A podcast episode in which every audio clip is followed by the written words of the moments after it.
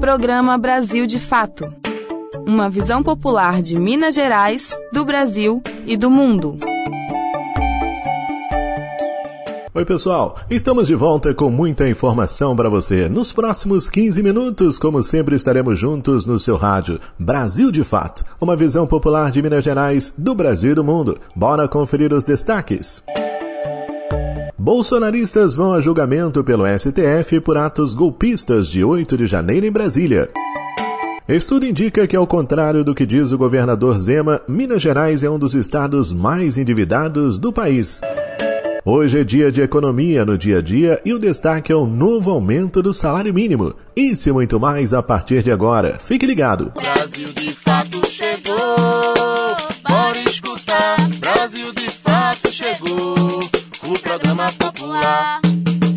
Você está ouvindo Programa Brasil de Fato. Supremo Tribunal Federal vai julgar mais 250 bolsonaristas pelos atos golpistas de 8 de janeiro em Brasília. Este é o terceiro grupo que vai a julgamento. Nicolau Soares. O STF, o Supremo Tribunal Federal, abriu votação eletrônica entre seus ministros para decidir se mais 250 envolvidos nos ataques golpistas de 8 de janeiro deverão se tornar réus.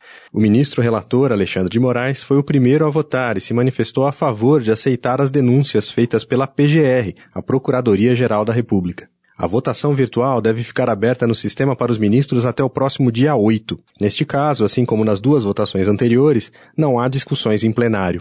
Caso a maioria dos ministros acate as denúncias, os envolvidos passam a responder por ação penal na justiça e se tornam réus. A denúncia da PGR sugere que os envolvidos respondam por vários crimes, entre eles associação criminosa armada, abolição violenta do Estado Democrático de Direito, golpe de Estado, dano qualificado e incitação ao crime.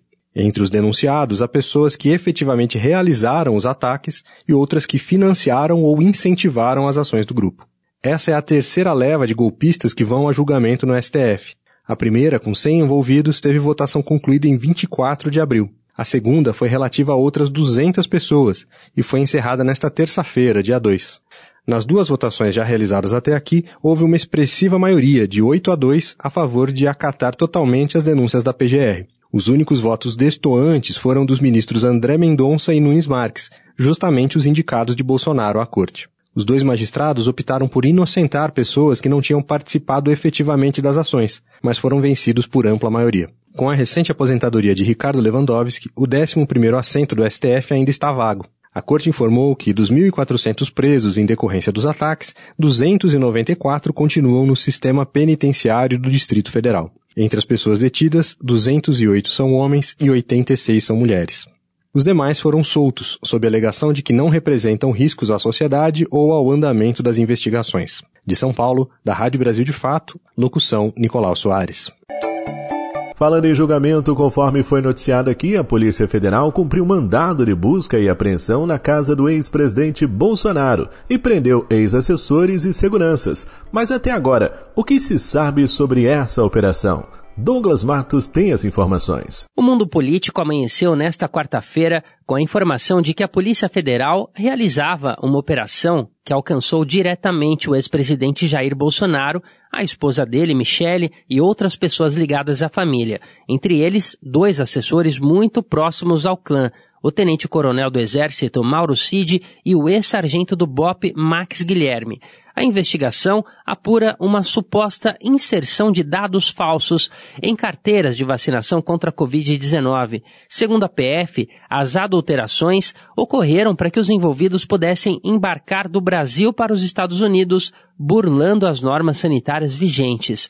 Não houve ordem de prisão expedida contra Bolsonaro, mas os policiais cumpriram um mandado de busca e apreensão na casa do ex-presidente em Brasília, onde ele vive desde que voltou ao Brasil. Após a ação dos policiais, Bolsonaro, que teve de entregar o celular para investigações, disse que ficou surpreso com a visita e reforçou o discurso de que não tomou vacina, mas que não alterou nenhum documento. O ex-presidente foi intimado a prestar depoimento formal sobre o caso em Brasília. Segundo o jornal Folha de São Paulo, o advogado Paulo Cunha Bueno, que representa Bolsonaro, orientou o ex-presidente a ficar em silêncio sobre o assunto. No total, seis mandados de prisão preventiva foram cumpridos. Além de Mauro, Cid e Max Guilherme, a APF prendeu outros três militares. Sérgio Rocha Cordeiro, que também trabalhou na equipe de segurança de Bolsonaro, Luiz Marcos dos Reis ex-integrante da equipe de Mauro Cid e Ailton Gonçalves Moraes Barros. Além deles, também foi preso o secretário municipal de governo de Duque de Caxias, no Rio, João Carlos de Souza Brecha. Segundo a TV Globo, consta no sistema do Ministério da Saúde que Bolsonaro teria tomado duas doses da vacina contra a Covid num centro municipal de saúde de Duque de Caxias, nos dias 13 de agosto e 14 de outubro de 2022. Em 21 de dezembro, Brecha teria feito a inserção desses dados no sistema do Programa Nacional de Imunizações, o que comprovaria a fraude caso o ex-presidente realmente não tenha tomado o imunizante. A operação cumpriu, no total, 16 mandados de busca e apreensão, entre eles um contra a ex-primeira-dama Michele Bolsonaro. Da Rádio Brasil de Fato, com informações de Brasília. Locução: Douglas Matos. Estudo indica que, ao contrário do que diz o governador Zema, Minas Gerais se encontra em situação delicada em relação a dívidas com o governo federal. Wallace Oliveira.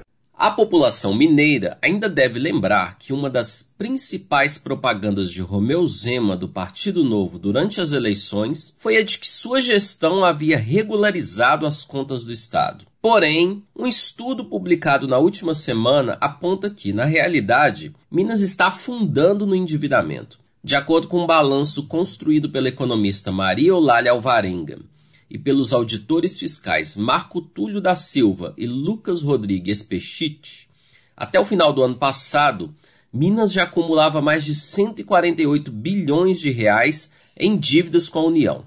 Parte desse valor é computado como restos a pagar o que na avaliação de Eulália, Marco e Lucas consiste numa manobra contábil que faz com que o montante total de dívidas não seja considerado. Por exemplo, em 2021, o governo de Minas anunciou que no balanço entre despesas e receitas havia um superávit de 103 milhões de reais. Porém, no mesmo período, Minas contabilizava 58,86 bilhões em restos a pagar, o que supera a diferença entre as receitas e as despesas. É o que explica Marco Túlio.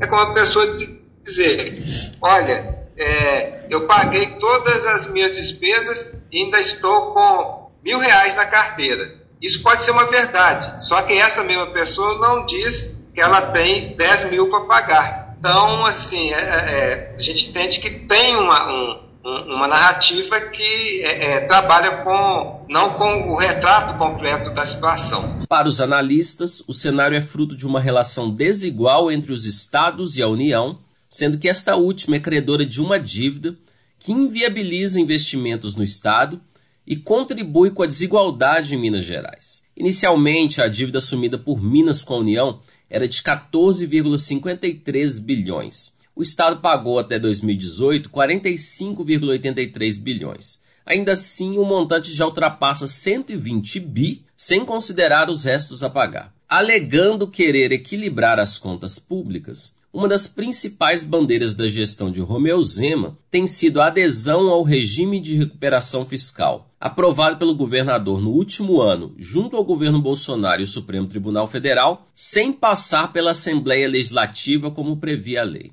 Para Marco, Eulália e Lucas, o regime precariza os serviços públicos, congela salários, privatiza estatais e retira a autonomia do Estado, além de limitar ainda mais a capacidade financeira de Minas Gerais. Porém, não resolve o problema da dívida. O Brasil de Fato MG fez contato com o governo de Minas para comentar o caso e aguarda a resposta. De Belo Horizonte, da Rádio Brasil de Fato, com reportagem de Ana Carolina Vasconcelos, locução Wallace Oliveira. Programa Brasil de Fato. Roda de conversa. Aqui você tem voz. No Roda de Conversa dessa semana, vamos falar sobre as principais lutas da educação no momento e conversar sobre a origem e a história do 1 de maio. Recebemos a professora Denise Romano e Eli Sabino, professor da Faculdade de Educação da UFMG. Acesse a Rádio Web Brasil de Fato neste sábado, 6 de maio de 2023, das 9h40 às 10h40 da manhã. Todas as sextas-feiras tem edição impressa do jornal Brasil de Fato, com análise diferenciada sobre os fatos, denúncias que interessam ao povo mineiro, dicas culturais e, claro, o seu esporte semanal. A edição impressa é distribuída gratuitamente em diversos pontos de Belo Horizonte e região metropolitana, como estações do metrô e do MOV, e também chega em várias cidades mineiras. Jornal Brasil de Fato, uma visão popular de Minas Gerais, do Brasil e do mundo. Você está ouvindo Programa Brasil de Fato, uma visão popular de Minas Gerais, do Brasil e do mundo. Hoje é dia da participação da economista Isabela Mendes, trazendo temas importantes para você. O destaque: o novo aumento do salário mínimo. Acompanhe. Economia no seu dia a dia com a economista Isabela Mendes. Olá, ouvintes da Rádio Brasil de Fato. O Economia no seu dia a dia de hoje começa com a excelente notícia da confirmação do aumento do salário mínimo, que a gente chegou a comentar na semana passada e que foi oficializado pelo presidente Lula na segunda-feira, dia 1 de maio, que foi feriado que marca o dia de luta das trabalhadoras e dos trabalhadores em todo o mundo. O aumento do valor de R$ 1.302 para R$ 1.320 mensais totaliza uma elevação de 8,9% no valor do mínimo só em 2023, que marca a retomada de uma política histórica de valorização do piso nacional que foi muito importante para a redução das desigualdades no Brasil.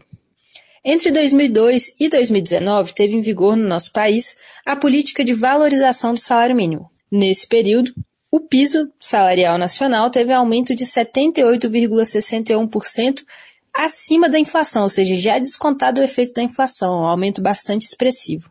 E, contrariando as previsões dos economistas que a gente chama aí de mais ortodoxos, que previam naquela época que o aumento do salário mínimo acima da produtividade da economia poderia gerar desemprego ou inflação, na verdade, o que aconteceu foi que a política de aumento real do salário mínimo ela se inseriu no bojo de um conjunto de políticas públicas e que garantiu que houvesse uma tendência de queda no desemprego ao longo do período, uma queda da informalidade e também o controle da inflação. É importante a gente lembrar dessas coisas porque em economia muita gente gosta aí de fazer previsões no futuro, né?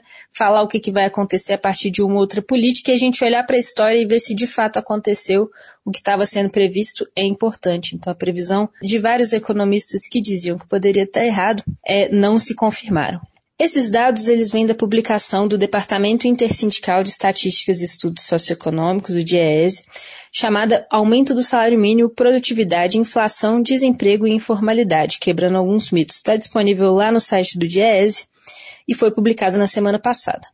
Aliás, uma outra publicação do DIEESE da semana passada nos lembra também que em 2023 a gente comemora um outro marco histórico, que é o dos 10 anos de aprovação da PEC das domésticas nem todo mundo deve se lembrar, mas foi só lá em 2013, por força de muita mobilização, tanto da categoria das domésticas como do movimento social e sindical, que pela primeira vez no nosso país, essas trabalhadoras tiveram direitos trabalhistas iguais aos dos demais trabalhadores da CLT, como férias, 13º salário, contribuição para a Previdência, depósito do FGTS, entre outros. Essa publicação do Diese chama o trabalho doméstico 10 anos após a PEC das domésticas, e ele mostra que apesar de ter sido uma conquista histórica, a aprovação dessa emenda constitucional e sua regulamentação depois elas foram sucedidas por um período de crise econômica e também de perda de direitos para o conjunto dos trabalhadores, como a reforma trabalhista. Assim, como as, as, domésticas são uma categoria mais vulnerável, elas sofreram mais com o que aconteceu ali a partir de 2015, que foi o aumento do desemprego, a queda na renda e na informalidade,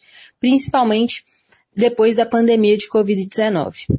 Além disso, ainda tem uma insuficiência nessa legislação, que é de não regulamentar a profissão da diarista, que é a forma como trabalha a maior parte das trabalhadoras domésticas no Brasil. Assim, ainda que a PEC das domésticas seja um marco histórico para o nosso país, para a nossa civilização, ainda há muita luta e muito que avançar na garantia de vida digna para essas trabalhadoras e para suas famílias.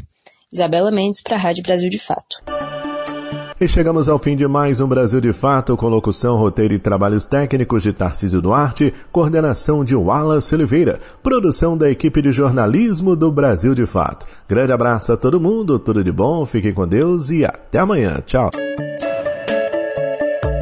Você ouviu o programa Brasil de Fato, uma visão popular de Minas Gerais, do Brasil e do mundo. Acompanhe mais notícias no site brasildefato.com.br.